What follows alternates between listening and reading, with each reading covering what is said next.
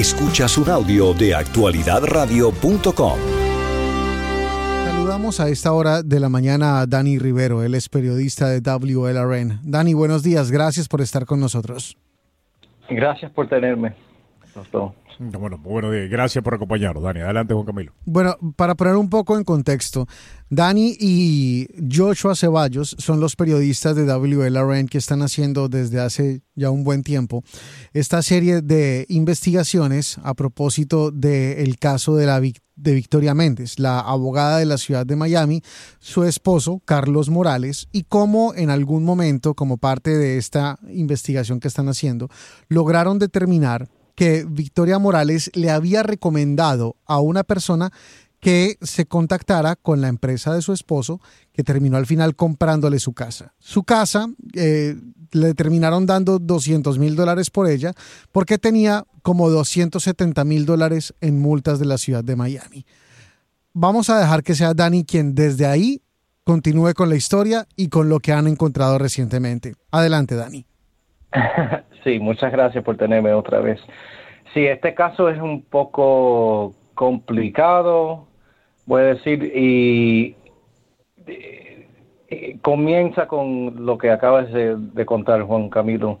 Em, pero lo que pasó después de, que el esposo de, Victoria Méndez compró la casa eh, con su compañía Express Homes, eso es la, lo, más integral de, en este caso.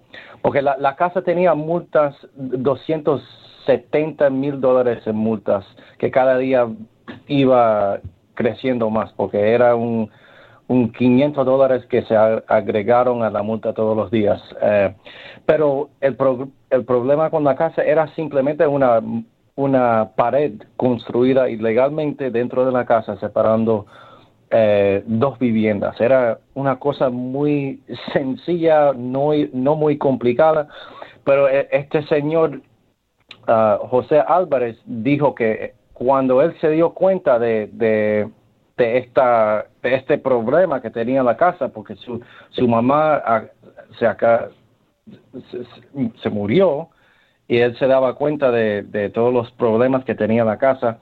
Él dice que llamó y trató de contactar a alguna persona en la ciudad que, que, podía ayudarlo y no resultaba nada. No, nadie lo llamaba, nadie le decía nada, y, entonces se, se, se sintió como perdido, no sabía qué hacer. Su hija fue al colegio con Victoria Méndez, la abogada de la ciudad de Miami. Entonces su hija le llamó a la abogada y le, le, dijo que nosotros tenemos un problema con esta casa y qué podemos hacer. Entonces el señor José Álvarez dice que esa, no, esa misma noche Victoria Méndez le llamó, ellos hablaron y Victoria Méndez lo puso en contacto con su esposo Carlos Morales y todo comenzó desde ahí. Entonces, eh, de ahí arranca eh, la investigación de ustedes con la que logran determinar que eh, llega el esposo de la abogada de la ciudad de Miami a la ciudad de Miami a decir, ¿será que ustedes me pueden hacer el favor y me quitan estas multas? Porque son 270 mil dólares en multas.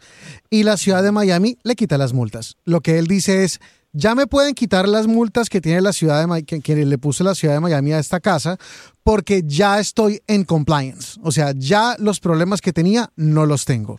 Y cuando muestra el documento, el documento estaba firmado por un señor que se llama eh, Frankie, de apellido Frankie. Y resulta que ese señor Frankie es el, el, inspector que se encargaba de, el supervisor de cumplimiento de código, que es el que firma eso. Y resulta que ese señor Ricardo Franchi dijo, eh, cuando testificó en esta investigación, que él no había firmado eso. ¿Cómo puede ser eso posible, Dani? Esa es eh, la, cuestión del momento, ¿no? Eh, e, este inspector Frankie, en una declaración jurada, dijo que la firma que, apareció en ese documento no era de él, no, no habían ninguna fotos eh, que, es necesario cada vez que haga una, una inspección de una casa, es obligatorio sacar fotos y, subirlas a la, página interna de, la ciudad de Miami. Pero no aparece ningún, ninguna foto. La firma dice que no era suya, aunque, aunque tenía su nombre. Y resulta que otra persona en, en su departamento entró al sistema y lo, firmó, y lo firmó en su nombre. Y él no sabía de esto hasta, hasta mucho, mucho más después, hasta, hasta, hasta después. Y ese documento, sin ese documento no podrían reducir las multas. Era un documento integral en este proceso porque es el documento que, indica que ya esta casa está arreglada, up to code, en compliance, no tiene ningún problema y hacer una inspección es, es la ley, hay que hacerla, no, no es que, te llamen y te digan que, que, hicieron todo lo que tenían que hacer y simplemente lo firmas, no, es una cosa que uno lo tiene que ver con los ojos. Y, y, el, y el inspector dice que no lo firmó. Entonces no sabemos, tenemos el nombre del que pensamos que, que, hizo la firma, pero no sabemos hasta ahora por qué lo hizo, si alguna persona más le mandó a hacerlo, no, no sabemos, pero ese documento firmado por este señor que dice que no lo firmó es lo más importante en ese caso, en este momento, porque puede indicar que algo más está pasando en, en el fondo que, que, que nadie más sabe. Porque, porque y, algo, que sí sabemos, algo que sí sabemos, Dani, y excelente trabajo investigativo. Felicidades para ti, para Ceballos. Realmente están marcando una diferencia con el periodismo que están haciendo. Hace falta mucha más gente como ustedes y, ahora eh, pues eh, quiero aprovechar la, oportunidad para, para reconocerlos a ustedes, para reconocer al equipo de investigación de Miami Herald, que también está haciendo un trabajo espectacular del cual vamos a hablar en solamente unos minutitos. Pero sí sabemos quién lo firmó. Lo que, como tú acabas de decir, eh, no sabemos por qué la firma de Frankie, la firma digital de Frankie, fue utilizada sin su conocimiento. Y sabemos que fue Lázaro Horta.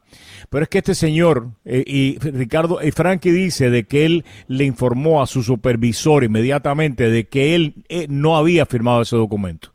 Que sin ser consultado, la firma digital de él había sido utilizada para legalizar un documento que fue utilizado por el esposo de la señora Vicky, por el esposo de la señora Vicky Méndez para librarse de estos cargos. Pero lo que sí sabemos que Lázaro Horta, en vez de ser disciplinado, pues se le dieron ahora una responsabilidad, es el City Code, eh, Compliance Supervisor. Oh, felicidades por el ascenso, felicidades. Exactamente, que aparentemente en la ciudad de Miami, por falsificar una firma, en vez de disciplinarte, eh, pues eh, te dan una posición de responsabilidad. Y lo que sí sabemos también, a pesar de que la señora abogada dijo de que ella no había hecho absolutamente nada eh, por Álvarez, ni por Morales, su esposo, sí sabemos que ella localizó a Frankie y le pidió a Frankie que le dijera cuáles eran los cuáles eran los problemas que tenía esta, esta casa para poder pasar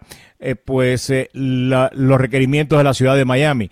Me imagino que en ese momento Frankie le dijo, no es solamente una pared que hay que tumbarla, y me imagino también, ya esto es especulativo, pero me imagino también que esa información ella la comparte con su esposo y por eso él se siente tan confiado en comprar esta casa y, obtener, pues, de, por parte de la ciudad de Miami el perdón que terminó recibiendo. Pero es que el, el perdón es fraudulento.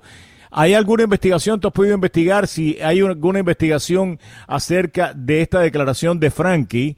De que su firma fue falsificada para que el esposo de la señora abogada de la ciudad de Miami, con un documento falsificado, pudiera ir a la Junta que perdona las multas en la ciudad de Miami y obtener un perdón por casi 200 mil dólares de multa que tenía. ¿Hubo alguna investigación? Eh, bueno, esa cuestión es la, digo, la, cuestión centrada en esta demanda contra Victoria Méndez y, su esposo. Eh, porque eh, el señor Álvarez dice que, que utilizaron en la ciudad de Miami varias falsedades para, para comprarle la casa que, que tenía y después eh, liberarse de, de, todas las multas que tenían, porque él dice que él fue indicado, le indicaron que era un proceso demasiado costoso, muy complicado, que no se podía hacer, no era fácil, eh, y por esa razón vendió la casa muy barata. La casa sí valía más, pero con, con ese problema tan, tan inmensa que tenía, él dice que tuvo que, que vender la casa a, a, Morales muy barata, que, que de verdad no, no, no, era. Pero uno tiene que presumir un, que. Pero Dani, no, uno tiene que presumir que Frankie sí le dijo a Vicky Méndez los problemas que tenía la casa. Y como tú señalaste al principio sí. de tu participación, uh -huh. era un, una pared que había que derrumbar, más nada. Y que esa información Vicky Méndez la tenía antes de que su esposo llamara a Álvarez y le hiciera la propuesta de comprarle la casa, porque los problemas que tenía eran demasiado caros y demasiado complicados, cuando ya Morales debía haber tenido eh, la información de que no eran ni caros ni complicados, que era tumbar una pared nada más.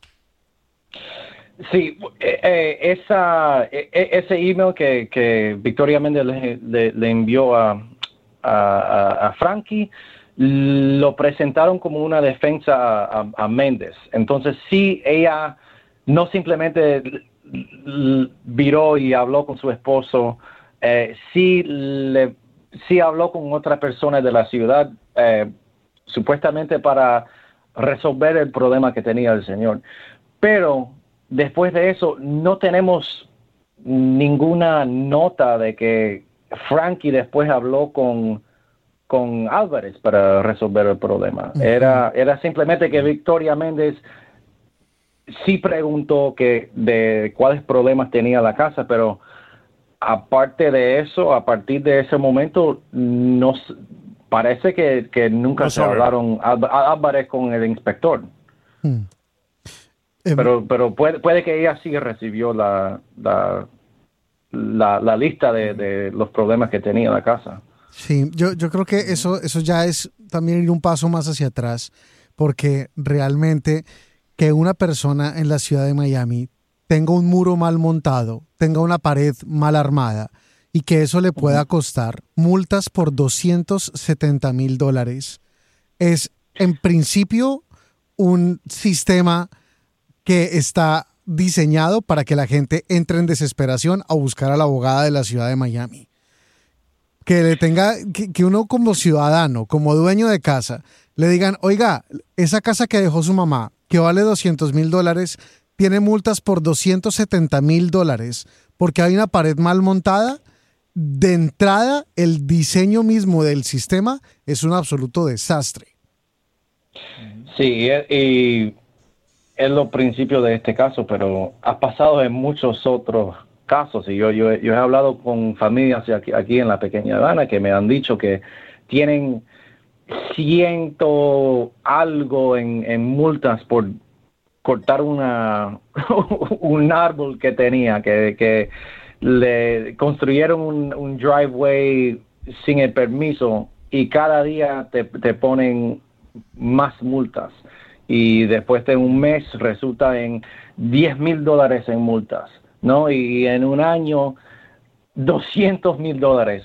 Y pueden utilizarlo la, la, la, ciudad para quitarle la casa si, te, si le dan la gana. Eh, es una...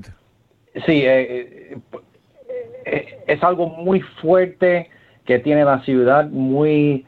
Um, no sé, problemático. Por, porque eh, eh, por un problema muy, muy, sen muy sencillo te pueden quitar la casa, simplemente. Si, si le dan la y gana. han quitado casa. Y, y una han de las quitado, cosas que se sí. quejaban, han quitado casa, eh, que cuando te, tú haces una aplicación, lo que te ponen es incomplete. Y estaba hablando con un inspector de la ciudad de Miami que él mismo reconoce que hay serios problemas. Hay mucha gente que no quiere hacer negocio en la ciudad de Miami. Yo estaba hablando con este inspector, amigo mío me decía Roberto, y para uno de los problemas que tenemos, que tenemos... de, de, demora mucho tiempo. No, quieren, no, quieren, no quieren hacer, no quieren hacer, no quieren hacer negocio en la ciudad de Miami. Eh, entonces cuando te rechazan una aplicación te ponen incomplete, pero no te dicen por qué te la están rechazando. Entonces la persona como si fuera cuando uno pues, le niegan la visa, o sea, como cuando uno le niegan la visa para venir a Estados Unidos y le dicen le, le voy a negar la visa, pero no le voy a decir por qué. Entonces uno dice, bueno, y, entonces cómo se supone que voy a corregir lo que hice mal? Exactamente. Entonces la gente vuelve a someter, básicamente especulando dónde es que cometieron el error y se lo vuelvan a virar incomplete. Y así se pueden meter meses, meses para resolver un problema. Mientras tanto, las multas siguen dando, como acaba de decir Dani. Eh, la ciudad de Miami se tiene que reinventar en serio en serio. Ya esto no puede seguir. La ciudad de Miami se está cayendo a pedazos, a pesar de lo que dice el alcalde Francis Suárez, se está cayendo a pedazos, no solamente por lo que acaba, lo que acaba de reportar Dani, que es evidentemente un serio problema de que a alguien cercano al esposo de, que el esposo de la abogada de la ciudad de Miami use un documento falsificado falsificado para que le perdonen más de 200 mil dólares en multa. Eso es serio. Eso debe provocar una investigación de la policía. Esto no es para que eh, nos asombremos nos, entre nosotros tres y que nuestros oyentes digan, mira eso como está la ciudad de Miami. No, no. Eso es para que alguien responsable, sea el administrador, sea el alcalde, sea la comisión, diga, esto hay que investigarlo. Pero lo peor es que eh, Frankie denuncia el hecho y la persona que supuestamente hace esta, o sea, este acto de falsificarle la firma, en estos momentos es uno de los supervisores de la ciudad de Miami. Eh, es increíble. Dani, eh, felicidades, hermano. Muchísimas gracias por el trabajo que están haciendo, ¿eh? No, gracias Juan Camilo y Roberto, muchas gracias. Qué pesado, qué pesado que es cubrir Miami. De verdad que esta es una producción de actualidadradio.com.